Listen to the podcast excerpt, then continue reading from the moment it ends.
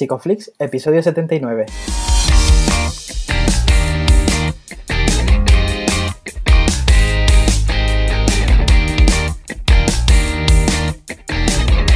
Bienvenidos a Psicoflix, un espacio de psicólogos para psicólogos, un podcast donde todos buscamos ser cada vez mejores profesionales de la psicología. Aquí hablamos de todas las estrategias, técnicas y noticias de la psicología contemporánea, pero siempre con la evidencia científica que nos gusta defender. Hoy estamos grabando el episodio del 1 de octubre y estamos emitiendo nuestro episodio número 79, en el que vamos a hablar de la psicología clínica en el ámbito hospitalario. Pero antes, recordaros que en psicoflix.com os podéis registrar de manera gratuita y estar al día de todas nuestras novedades. Bienvenidos al podcast, yo soy Ye, muchas gracias por estar aquí con nosotros una semana más y bueno, gracias a Darío también que está aquí. ¿Qué tal Darío? ¿Qué tal, Ye? Muy bien, ¿y tú qué tal? ¿Estás bien? Nada, pues muy contento por la aceptación que sigue teniendo el curso de Eduardo, ¿no? Y que tiene, bueno, sí, tiene oferta hasta el 4 de octubre. Y nada, o sea, que ya está, esta semanita es lo que queda, así que aprovechad. Y bueno, no quiero enrollarme mucho más con esto porque hoy lo importante es la persona que, que, viene, la persona que viene a hablarnos de un tema también muy interesante. ¿Quién viene por aquí hoy, Ye? Pues mira, estamos muy contentos porque hoy tenemos por aquí a Vanessa Vilas Río Torto. Ella es psicóloga especialista en psicología clínica en la sección de psicología clínica de la salud en el servicio de psiquiatría y psicología clínica del Hospital Clínic de Barcelona. Es experta en neuropsicología clínica, es vicepresidenta de AMPIR y además es profesora asociada en la Universidad de Barcelona. Bienvenida, Vanessa. Hola, buenas noches. Bienvenida. Buenas noches, muchas gracias. Muchas gracias a vosotros por el tiempo y el espacio. Muchas gracias. Muchas gracias a ti por, por dedicarnos este, este rato, ¿no? Que creo que vamos a hablar de un tema además muy interesante, pero siempre antes de empezar nos gusta explorar un poco, ¿no? Cómo ha sido vuestra trayectoria en la psicología. Entonces, ¿cómo fue tus inicios en la psicología? ¿Qué fue lo que te llamó la atención? Pues mira, muy vinculado a, a, esto de lo que hablamos, bueno, yo soy especialista en psicología clínica, formación vía PIR, ¿vale? Previamente también estuve unos años en, en la universidad, pero mi, historia está muy vinculada a lo que hago ahora. Yo tengo la suerte, eh, porque considero que soy afortunada, que trabajo en lo que me gusta, porque yo hice el practicum en la unidad de, de interconsulta y enlace de A Coruña con Gonzalo Martínez Sande que fue mi, supervisor en el practicum y luego también eh, mi adjunto en la formación de interconsulta y enlace durante la residencia que la hice como externa. Y, bueno, siempre digo que tengo la suerte porque ahora ya estoy en el Hospital Clínic de Barcelona con, una plaza, ¿no? con una plaza fija en la sección de Psicología Clínica de la Salud, donde tengo la suerte de trabajar en esto que me ha gustado desde mis prácticas en lo que era la licenciatura ahora grado. Uh -huh. y, y, claro, que he seguido muy, muy vinculada y si me, si me preguntasen dónde querría estar trabajando en tanto al ámbito, porque bueno, eh, por ejemplo, mis dos casas son Galicia y, y, Cataluña, evidentemente a día de hoy Cataluña es mi segunda casa, pues sería esto que hago. Entonces, eh, creo que el desarrollo personal y profesional pues me ha, me ha, llevado aquí con la fortuna de poder ahora seguir desarrollando mi, mi, carrera en el ámbito de la psicología clínica de la salud. Y, uh -huh. y posiblemente, si hoy estoy aquí, soy clínica y, y, mucho de lo que hago tiene que ver con grandes personas que me he encontrado en el, en el camino, tanto para, como formadores como, como compañeros y, y, y, mucho, mucho de mi, mi, desarrollo profesional está vinculado a, esos, a ese encuentro con, con, con Gonzalo en, en, el practicum. Y, y, es que yo tuve la fortuna de hacer un practicum donde uno de mis libros de recomendación fue Jerome Brunner, Realidad Mental y Mundos Posibles, ¿vale? los actos de la imaginación que dan sentido a la experiencia que alguien pueda encontrarse, entre otras muchas recomendaciones que me siguen haciendo, eh, esta experiencia en, la, en, en, las prácticas de la carrera, que se quedan cortas y se quedaban cortas en esa época, es un lujo. Y, y, es también la forma en la que yo trato, soy profesora asociada clínica, es decir, que los alumnos de, de último año hacen prácticas con, con nosotros, entre otros conmigo, y es el espíritu que intento mantener tanto en la formación de, de, alumnos como cuando tengo la fortuna, porque la tengo, de, de formar residentes. No sé si contestó a la pregunta. Muy bien. No, no, sí, sí, de, lleno además. Ahí siempre, eh, yo recuerdo en la, en la, carrera, a lo mejor al principio escuchaba algo de eso del PIR, eso de, que iba esa historia, y en realidad nos damos cuenta y en este podcast intentamos mucho visibilizar también la, figura ¿no? de los facultativos porque de alguna manera eh, pues no lo vemos tan visible en el día a día, ¿no? Muchos psicólogos y psicólogas que están en la carrera no saben bien qué es lo que, qué es lo que hacéis, ¿no? en distintos ámbitos. Y hoy que abordamos el ámbito hospitalario puede ser interesante que contextualicemos esta figura y que nos cuentes un poquito sobre ella. Sí, ah, es, que es muy interesante. Mira, yo eh, en primero de carrera recuerdo a la profesora de historia, porque era en el año 98, celebrando la publicación en el BOE de lo que era la, creación de la especialidad a nivel estatal.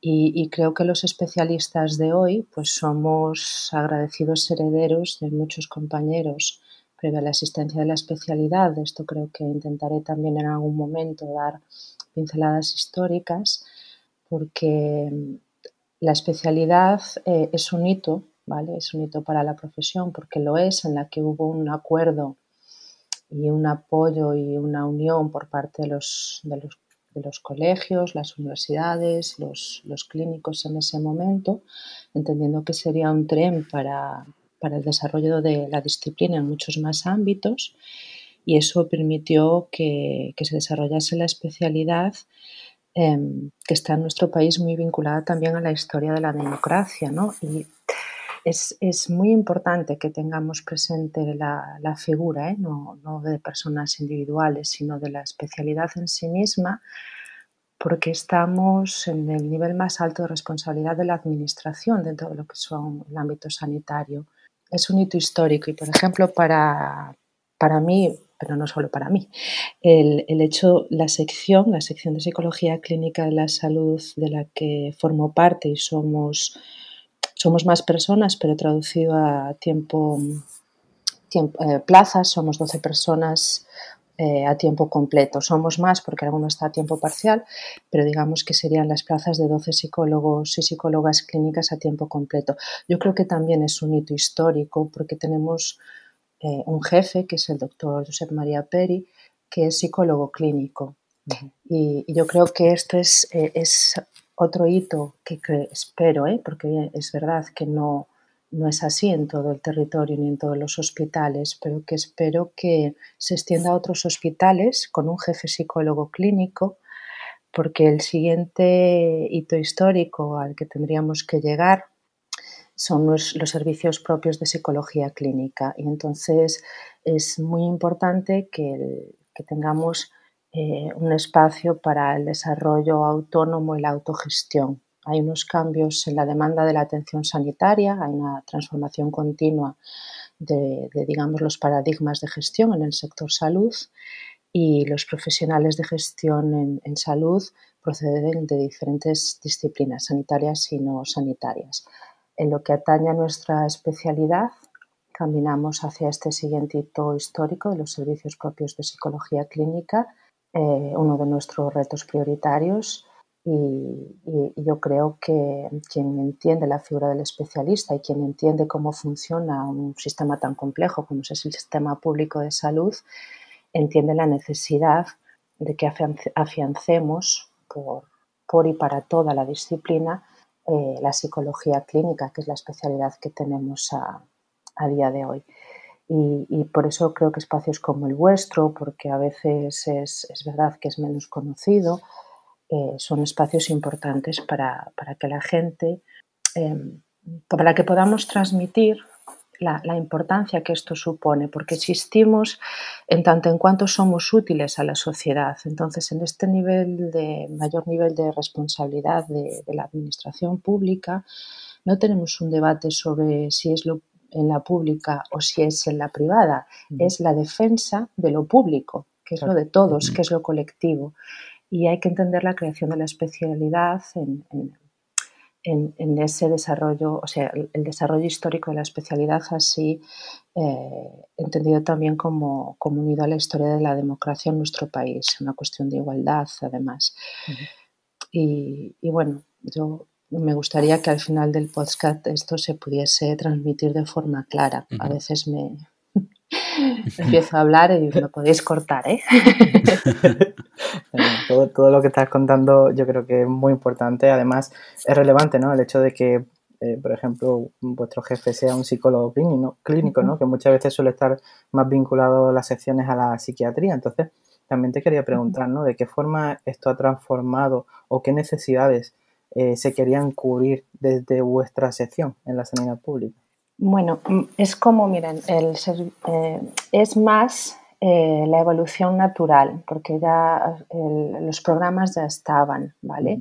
tenemos, bueno, evidentemente, como en este momento en la entrevista, eh, algunas de las preguntas pues me las haréis a mí, pues a lo mejor queda como, eh, como cierta reducción, pero tenemos muchísimos programas. Entonces, no solo los programas ya estaban, sino que eh, en este caso mi, jefe, el doctor Josep María Peri, es una de las personas cuya trayectoria personal y profesional están tremendamente vinculadas al desarrollo de la psicología clínica de la salud, por ejemplo. Y, un poco también en, em, por pinceladas mm. históricas, ¿vale? Quiero decir, no es...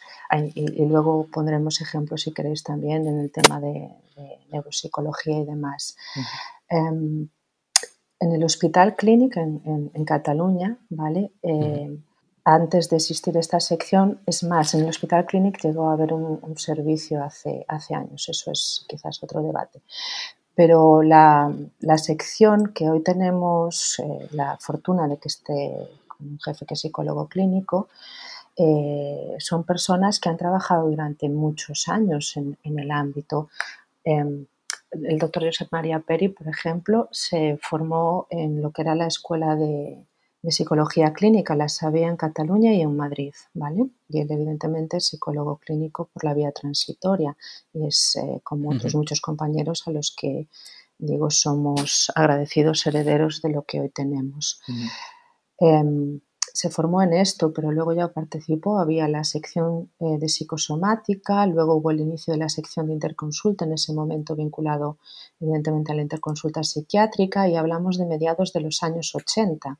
¿vale? Y ya en, el año, creo recordar que era 97, eh, uno de los capítulos de un libro que es un manual de, hace años era un manual de referencia ya, ¿eh? lo que era interconsulta psiquiátrica, eh, el doctor Josep María Peri junto a otro compañero, Fernando Gutiérrez, participaron en un capítulo sobre abordaje psicológico en la interconsulta psiquiátrica. Yo creo, Vanessa, que puede ser interesante definir estas unidades ¿no? Eh, de interenlace, interconsulta, sobre todo para las personas, eh, yo me incluyo, que no tienen tanta relación con, el ámbito hospitalario. Pues mira, ya en ese, en ese libro, eh, que había ya un capítulo nuestro, se entiende que se colabora para enfermedades psiquiátricas y físicas, entendiendo la salud en términos amplios, no solo salud mental. Y, en ese sentido, pues ya se, ya, se ya se trabajaba y ya en los años 90, mediados de los 90, eh, nuestra figura estaba en los servicios de onco, oncohematología, en los servicios de neurología, en los servicios de, medicina interna, en, los en las unidades de, de trasplante. Por ejemplo, una de, mis compañeras, que también es psicóloga clínica vía transitoria y que es la doctora Teresa Boyet, es para mí un referente en, neuropsicología, entendida así, ha formado a psicólogos vía PIR y vía, no solo vía PIR, sino también antes, pero desde que existe la especialidad eh, a muchísimos vía PIR. Ella lleva más de unos casi 30 años trabajando con, otros especialistas, en este caso hablan sobre todo neurólogos y neurocirujanos, en un equipo multidisciplinar, ¿vale? Temas de epilepsia, tumores y, entre otros, por, no, por no, extenderme en exceso. Entonces, ¿qué es importante? Entender que el psicólogo clínico en esos equipos eh, participa en el árbol diagnóstico. Entonces, eh, se tiene muy presente la aportación o, o la opinión clínica y, del especialista en psicología clínica en este, en este caso. Em, para, entenderlo, para entenderlo de una forma concreta, hablamos de trabajar en equipos multidisciplinares. ¿vale? Em, y allí donde no, los, no existen estos equipos o, no funcionan como debería ser, que es decir, que no se limitan a una reunión periódica de, de, varias personas, tenemos que ser proactivos en que estos equipos funcionen y solo podemos serlo desde la posición de especialista en igualdad de condiciones con el resto de compañeros. El, el equipo multidisciplinar en neuropsicología, en este caso, por ejemplo, ya está en el comité de tumores, ¿vale? Y es un, ejemplo y está desde hace más de, 30 años, pero también es un paradigma la atención al paciente oncológico, ¿vale? De nuestra función en este tipo de, en este tipo de equipos el, cáncer, por ejemplo, que es eh, paradigma de, enfermedad susceptible de ser abordada de forma multidisciplinar con el paso de los años, tiene un incremento en los niveles de complejidad clínica, cada vez tenemos tratamientos más multidisciplinares pero también más específicos, hay un importante volumen creciente de, de casos en los hospitales y se ha demostrado que la especialización y la experiencia eh, mejora la supervivencia. Todo esto obliga a trabajar con equipos multidisciplinares que se organizan de forma transversal y, evidentemente la, una cogestión en la que participa activamente el paciente, de las cuales equipos en los cuales formamos parte desde hace, desde hace décadas. ¿vale? Y, em, la atención multidisciplinar es también un, sello de, calidad, es un parámetro de calidad también en los modelos de gestión clínica y de calidad. Y, estamos presentes, entendiendo que estos equipos requieren entrenamientos de este equipo, especialización de las personas que forman parte del equipo, se invierte recursos en ellos, y esto es porque son coste efectivos, mejoran la continuidad asistencial buscan resultados evidentemente orientados a efectividad y eficiencia, mejoran los resultados en tanto a diagnóstico y tratamiento, como digo, mejora la supervivencia del paciente, pero también la satisfacción y mejora la satisfacción de los clínicos. Pues el psicólogo de interconsulta y enlace, o como denominamos nosotros hoy, de psicología clínica de la salud, eh, se integra en este modelo de trabajo multidisciplinar evidentemente mm, trabajando desde la psicología clínica, de forma integrada, favorece la continuidad y es un plus a la atención. Durante, en mi caso, los pacientes que yo sigo puedo verlos tanto si están hospitalizados como ambulatoriamente. Eh, yo puedo conocer a un paciente derivado de, de oncología o de hematología en el momento del diagnóstico, en el momento de una intervención, eh, hospitalizado o en algún seguimiento de las consultas externas, ¿vale? Porque todo aquel paciente que, esté a seguimiento por, oncología o hematología en nuestro hospital, que además eh, no, se limita solo a Cataluña, porque pueden estar personas de, fuera, de fuera de Barcelona, eh, podrían ser atendidos en nuestra, en nuestra sección que es verdad que, que hay que dotar de más recursos y que no soy yo sola, ¿eh? un alto porcentaje de casos atendidos en nuestra sección justo proceden de los pacientes de los pacientes oncológicos, pero también ha sido clave y y ha sido muy defendido no solo por, por el jefe de la sección, sino por el jefe de psiquiatría, el doctor Vieta, que asistencialmente quienes trabajen en, la sección y con estos pacientes deben ser especialistas en psicología clínica. Esto que comenta me parece especialmente relevante porque eh, vemos que trabajáis en situaciones donde se requiere pues mucha rapidez, un diagnóstico en situaciones casi de crisis, ¿no? con riesgo casi vital. Y esto exige también mm, establecer vínculos terapéuticos en tiempos muy cortos. ¿Cómo fomentáis esto? Pues mira, eh, esto lo he pensado mucho, muchas veces y lo he pensado posiblemente más eh, a raíz de la situación por la COVID-19, ¿no? En el momento en el que te pones EPI y tienes hasta las gafas y tienes, eh, yo ya entraba, y no solo yo, evidentemente más pacientes con, en situaciones de aislamiento, pero eh, claro, la EPI es un poco más aparatosa incluso con las situaciones de aislamiento habitual. Es muy importante para trabajar en, interconsulta y enlace en psicología clínica de la salud tener presente que el vínculo es prioritario. Son eh, muy importantes los tres, cinco primeros minutos, si me apuras. No es, no es que, no, que no puedas corregir o que no puedas ajustar, pero es muy importante la pericia y el entrenamiento de la persona que lo hace, porque eh, desde fuera, yo a veces eh, lo comentan los alumnos, puede parecer intuición y no es, no es intuición, es una acumulación de aprendizajes. Y lo que supone que estés en una situación de, con el paciente, en una situación de crisis, es verdad que por sentirse más vulnerable puede estar más, más dispuesto, ¿vale? Que puede estar más predispuesto a, a ser atendido, pero también eh, que los errores tienes menos margen de corrección eh, en lo que a establecer el vínculo se, refiere. Yo le digo siempre a aquellas personas que, o bien que, están conmigo, a los residentes también, que la prioridad es establecer el vínculo. Y en, nuestro caso es, eh, hay que establecerlo muy rápido, considerablemente rápido, con, con, unos procesos de comunicación que, faciliten eh, el vínculo y el, funcionamiento de en ese momento lo que, bueno, no solo el paciente, el paciente, su familia. Em, y trabajar mucho también, aunque luego supongo que a medida que, vas ganando pericia, eh, lo no verbal eh, no, no, es algo, un proceso que hagas tan consciente y te sale de forma más, más natural todo lo que es la comunicación no verbal, eh, la proxémica, la mirada, esto se ha visto ahora muchísimo con, la situación de la COVID, eh, a veces no te quedaba mucho más y donde encima se empañaban las, gafas.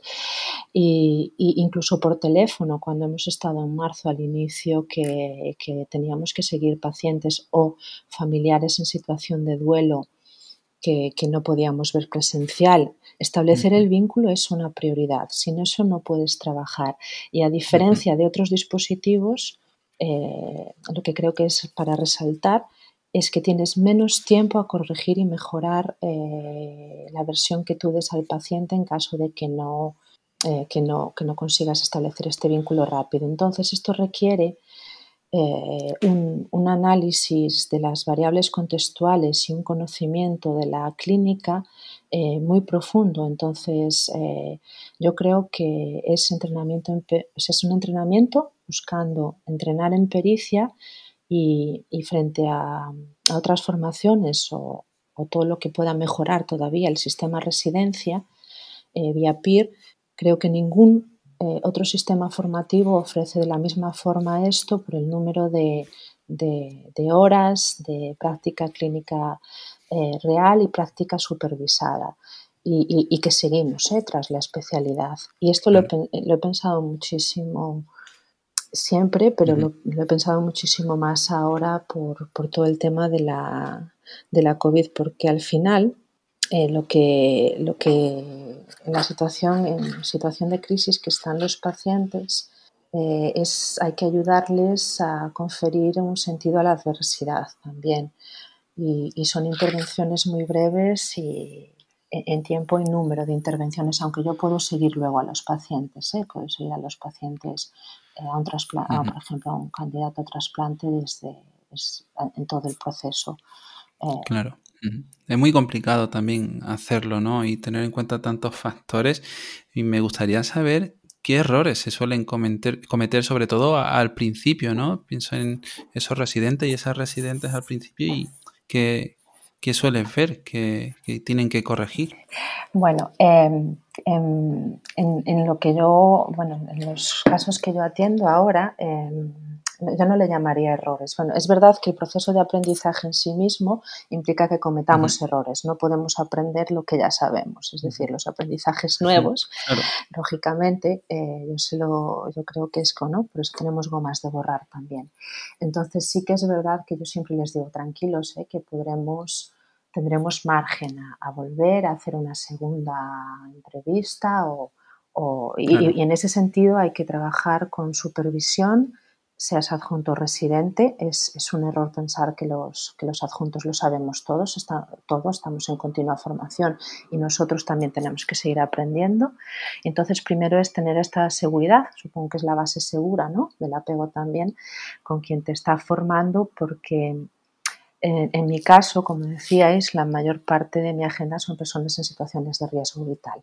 Entonces, eh, es muy importante eh, también tener presente como tu, propio proceso, ¿vale? Y tu propio autocuidado. Y, en ese sentido eh, es una parte del aprendizaje también, cuando eh, eh, encontrar este equilibrio entre la vida profesional y, personal. Y, en los pacientes que nosotros atendemos es también más, es muy fácil hacer identificaciones y tener nuestros propios sesgos, nuestras propias creencias, ¿vale? Y, nuestros propios sesgos, que son los que de los que tenemos que cuidarnos.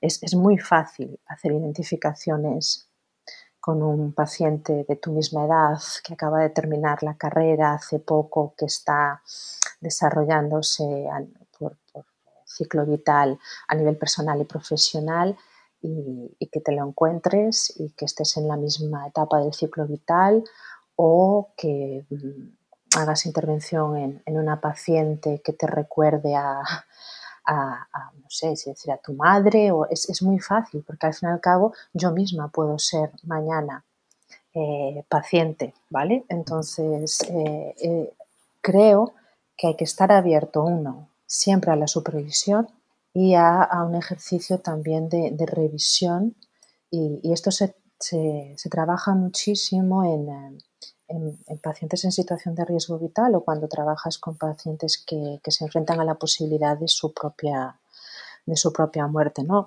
no sé si la gente quizás tiene la idea de que los que trabajamos con pacientes en, fases terminales somos taciturnos, pero la realidad yo lo concibo más como, como lo dice una compañera mía que es de Galicia, Irene Esperón, que trabajar con la muerte lo que te enseña es a vivir despierto. Y, en ese sentido, pero es verdad que tienes que, trabajar mucho eh, tu, propia aceptación de, la muerte, la tuya también y la de tus familiares. Hay un, hay un libro que no es una psicóloga, que es Susan Sontag, que es La enfermedad y sus metáforas, que lo escribe cuando ella es eh, paciente, ¿vale? Porque ella, mm, en su momento, cuando ella se enfrenta al cáncer y que es un, yo siempre que puedo, e incluso ahora con todo el tema de la situación de la COVID, ¿no? Eh, lo he citado en el que dice, y es para mí una frase muy acertada, a todos al nacer nos otorgan una doble ciudadanía, la del reino de los sanos y la del reino de los enfermos. Y aunque preferimos usar el pasaporte bueno, tarde o temprano cada uno de nosotros se ve obligado a identificarse, al menos por un tiempo, como ciudadano de aquel otro lugar. Y en esto te sitúa la, formación en, el ámbito en el que yo trabajo. Y entonces no creo tanto que sean eh, errores como un proceso de aprendizaje eh, que lo conlleva toda la psicología clínica hasta que encuentras un equilibrio entre lo profesional y, lo personal. Y eso sí que se, hay, eh, me lo transmiten también los alumnos de, grado, ¿no? que al final el paciente y eh, su familia es, mucha la complejidad y, que los libros tienen una necesidad didáctica de facilitar los aprendizajes, pero luego la práctica real es mucho más compleja, de ahí que tengamos que trabajar hacia eh, buscar nuestras mejores versiones y modelos que entrenen la pericia.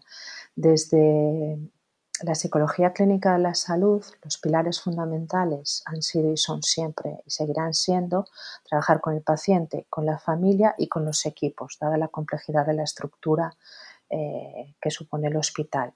Entonces, también es importante tener muy presente, y yo les doy un capítulo de otro libro, había creo eh, una persona en redes que, eh, un residente, ¿no? que decía que iba justo ahora a empezar su, rotación en interconsulta y, enlace, y, una de las referencias que a mí me daban ganas de, pasarle justo era psicoterapia para enfermos en, situación de riesgo vital. Entonces, los residentes que llegan conmigo eh, y con mis compañeros, pero conmigo en concreto, eh, llegan de R3. Bueno, ahora los R1 también están, hemos, hemos añadido formación y, y, también nos ven más, ¿no? Pero a lo que es la rotación en sí misma llegan de R3. Tienen muchísimo conocimiento, porque lo tienen, o sea, eh, ya solo eh, las personas que preparan el PIR, incluso aquellas que al final no continúan, eh, la formación en sí misma de prepararlo es, es, es un aprendizaje continuo,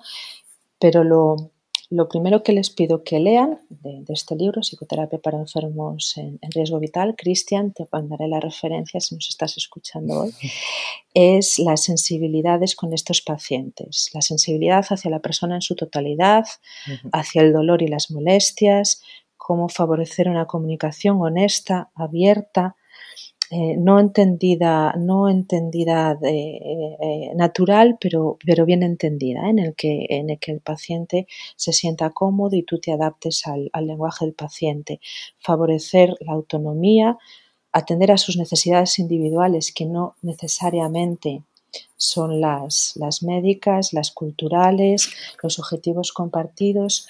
Cuando imparto formación a pacientes con enfermedades para atender a pacientes con enfermedades crónicas, perdón, o para en cursos de cuidando a quien cuida, es decir, compañeros que trabajan con este perfil de pacientes eh, y alumnos, insisto, eh, porque es así, insisto muchísimo que, son muchas las variables que están en juego y, no solo el, el, diagnóstico, o sea, no podemos perder Mm, el, norte en, tanto en cuanto que sea solo el diagnóstico médico lo que nos lleva a revisar la situación del paciente, porque depende de muchísimas, eh, muchísimos otros factores donde la experiencia de, este paciente, su propia historia previa de afrontamiento, sus recursos sociales, sus recursos familiares, la evolución de la enfermedad, son muchísimos factores, la edad a la que aparece,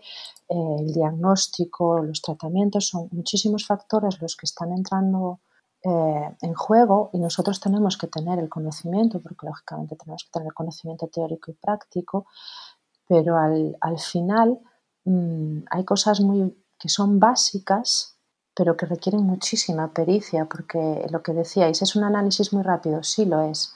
Hay que estar eh, muy entrenado, sí, también, porque eh, tienes que analizar rápido y bien muchas variables, pero tienes que incluir todas las variables contextuales en un, en este caso, dado el postcard de hoy, en un contexto como es eh, el hospitalario, que es una estructura compleja y todos tenemos suficientes conocimientos de la psicología de las organizaciones mm. para, y de comunicación formal e informal para entender lo que esto supone. Y para crear incluso intimidad, cuando lo único que separa entre el paciente que estás atendiendo y de al lado es, es una cortina, porque a veces el paciente no se puede mover de esa cama.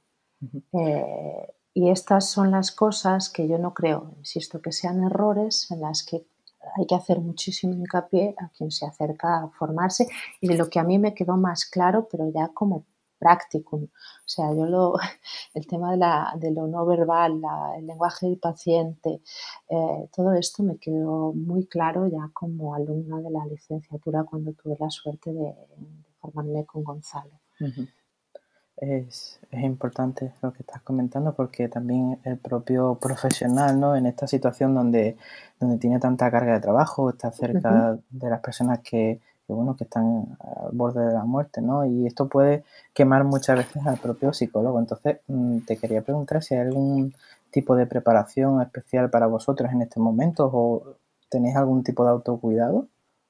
Bien, es eh, entre la, eh, la mejora continua del sistema de formación, evidentemente estamos supervisados, pero hemos, eh, yo creo que en esto también hay que sistematizarlo más y, es un tema muy, muy importante. El, eh, autocuidado es necesario en, toda, ¿eh? en, toda la, en, todo nuestro trabajo.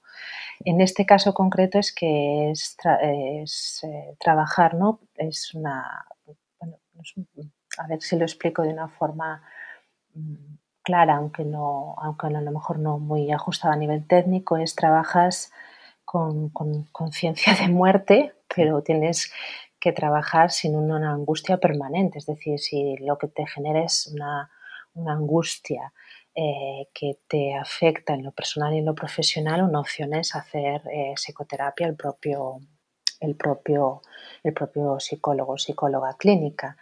Luego es cuidar tus espacios de la vida personal, es decir, eh, la necesidad de tus espacios propios, tus, tus, hobbies que no sean la, la psicología en sí misma solo, desarrollarte. Que, vale, a mí me gusta el arte, me gusta el cine, eh, quien me haya seguido un poco en redes sabe que me encanta la, la lectura, me encantan la eh, leer, me encanta la, música, eh, cuidar las, eh, las personas de las que te rodeas, no solo psicólogos, cuidar mucho tus, relaciones personales porque son tu soporte, al final es también una base segura de apego lo que hay ahí, donde tú puedas también ir trabajando todo este proceso.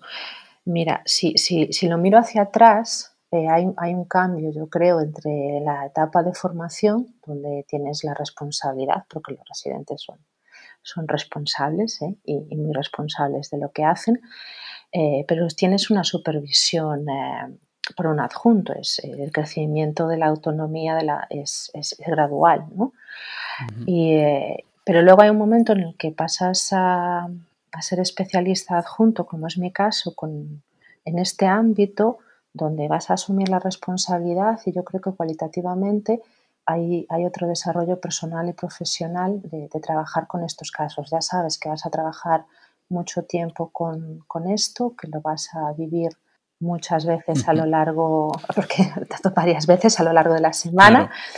Y, que tienes que cuidar los aspectos de la vida personal. Y luego tener personas con las que puedas supervisar los casos, eh, porque cuando un caso no mejora, eh, es obligado revisarlo. Y hablo a las pocas sesiones para revisar tus sesgos, tu postura con el caso, a veces eh, lo que a lo mejor no has preguntado, que, a lo mejor no es, no es nada técnicamente muy complejo, pero no, te has detenido a, ampliar el caso por ahí y vas combinando estas dos, estas dos cosas con, mucha capacidad de introspección, creo, porque si no, no se puede trabajar en esto. Vanessa, también nos gusta mucho eh, preguntar, porque creemos que contextualiza bastante el trabajo de la gente que viene este, por este podcast. Nos gusta preguntaros sobre un día normal. ¿Cómo es un día normal de trabajo desde que entras, desde que entras hasta que sales? En, mi ámbito de mucha flexibilidad, porque tú puedes haber organizado, claro, yo combino la, o la asistencia hospitalaria, que, que es variable, eh, con, visitas programadas ambulatorias. Bueno, yo y mis compañeros en general, ¿no? Pero bueno, como me preguntáis a mí, entonces requiere, tú puedes haber organizado, tener pendientes, preparar comités, como yo trabajo con el comité de Parkinson de la unidad de trastornos del movimiento y en hematología con candidatos a trasplantes y a lo mejor tú te, has organizado la agenda porque tengo autonomía en la organización de mi agenda para preparar estas cosas, pero ese día hay varias interconsultas del hospital que puedan ser preferentes o, y voy con busca, ¿vale? Yo llevo el busca todo, todo el tiempo. Entonces, eh, primero es que estés disponible a esta flexibilidad, ¿vale? A, resolver, a que trabajas resolviendo situaciones de, crisis, más allá también de, las, de la actividad programada o de las intervenciones de una forma más programadas en el tiempo. Entonces, al, entrar por la mañana, eh, yo trato de hacer una visualizar lo que es la mañana y porque tengo la asistencia, las reuniones en comités y, los, los, alumnos y, intento tener un, mapa de, lo que va a ser la mañana, pero ya te digo, ya os digo, siendo flexible a que ese mapa se puede cambiar a, la hora, a una hora antes de irte o, o puede mantenerse. Eh, entonces tienes que ser también capaz de hacer tus respiros. Y claro, no, siempre la agenda por el número de personas atendidas al día eh, te, permite grandes paradas, ¿no? Pero eh, tú tienes que ir también un poco monitorizando cómo te encuentras a nivel eh, de, fatiga, de, emocionalmente también, porque bueno, estamos hablando que los pacientes que yo atiendo, las personas que yo atiendo, o tienen una enfermedad oncológica o hematológica o neurodegenerativa o están en fase diagnóstico o están en, una fase crónica de la enfermedad o están en una fase terminal, con lo cual la inmensa mayoría de los pacientes que yo atiendo entrarían en lo de enfermos en situación de riesgo vital. Aunque no sea necesariamente riesgo de muerte, ¿vale? En una situación de, de crisis. Entonces yo creo que te tienes que ir monitorizando porque puedes estar pasando de, un, eh, de una situación de un paciente a, otra que es muy variable y tú te tienes que ir ajustando siempre al, paciente en tanto en cuanto eres tú quien tiene que ajustarse al lenguaje del paciente, a las circunstancias personales del paciente, en, la estructura del, del, hospital que funciona de forma compleja. Mi, forma, eh, uno, es tomar conciencia de los días que estás, que, alguno de, algo de esto te pueda estar sobrecargando. Eh, si es posible comentar alguna cosa pues con algún compañero, si no lo es, eh, aquellas cosas que puedo reorganizar porque de repente ha empezado a sonar el busca para hacerlas desde que digamos se calme un poco más la actividad asistencial que es más, más frecuente por la mañana, aunque yo también hago algunas horas de tarde y, a mí me ayuda mucho la música, sinceramente. Yo tengo los cascos en el despacho eh, conmigo y muchos compañeros ya, ya me visualizan con ellos y, llevo unos también portátiles eh, porque a veces si lo a, veces es, tienes unos cinco minutos, como yo no fumo, no, pues no para fumar, y, a veces eh, cierto reset lo hago, lo hago así, te resitúas, vuelves a entrar, pero sobre todo es muy importante monitorizar eh, para, porque haces mucho,